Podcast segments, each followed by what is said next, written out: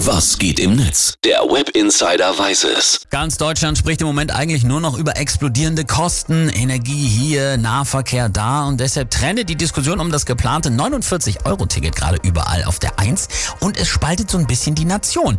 Die einen sagen, das ist zu teuer und entlastet die Armen überhaupt nicht. Die anderen finden immerhin besser als nix. Bettina Gunners schreibt auf Twitter, der Regelsatz bei Hartz IV für Verkehr liegt übrigens bei nur 40,27 Euro.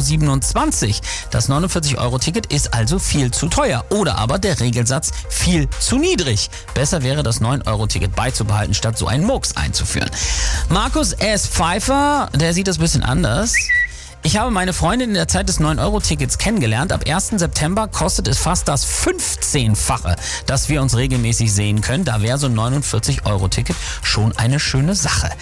Dann gibt's natürlich noch die nächste Ebene mit der Frage nach dem Warum und der Suche nach Gründen, warum aus den 9 plötzlich 49 Euro werden sollen. Zumindest dann, wenn sich SPD und Grüne gegen den kleinen Koalitionspartner FDP und dessen lauten Redenschwinger Christian Lindner durchsetzen können.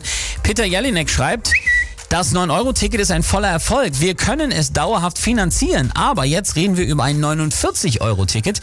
Mit wem machen wir hier einen Kompromiss? Den Energiekonzern, den wir die Übergewinnsteuer nicht aufhalsen wollen oder dem Dienstwagenprivileg? Volker Racho hat auch eine Meinung dazu. 10 Milliarden Euro würde ein 9-Euro-Ticket dem Staat im Jahr kosten. Das ist ein Drittel der durch Cum-Ex-Betrügereien gestohlenen Steuergelder. Tja, und am Ende findet Holla, die schnippische Waldfee, vielleicht sogar noch einen ganz guten Kompromiss. Sie schreibt... Das 49-Euro-Ticket ist für alle Normalverdienerinnen eine gute Sache.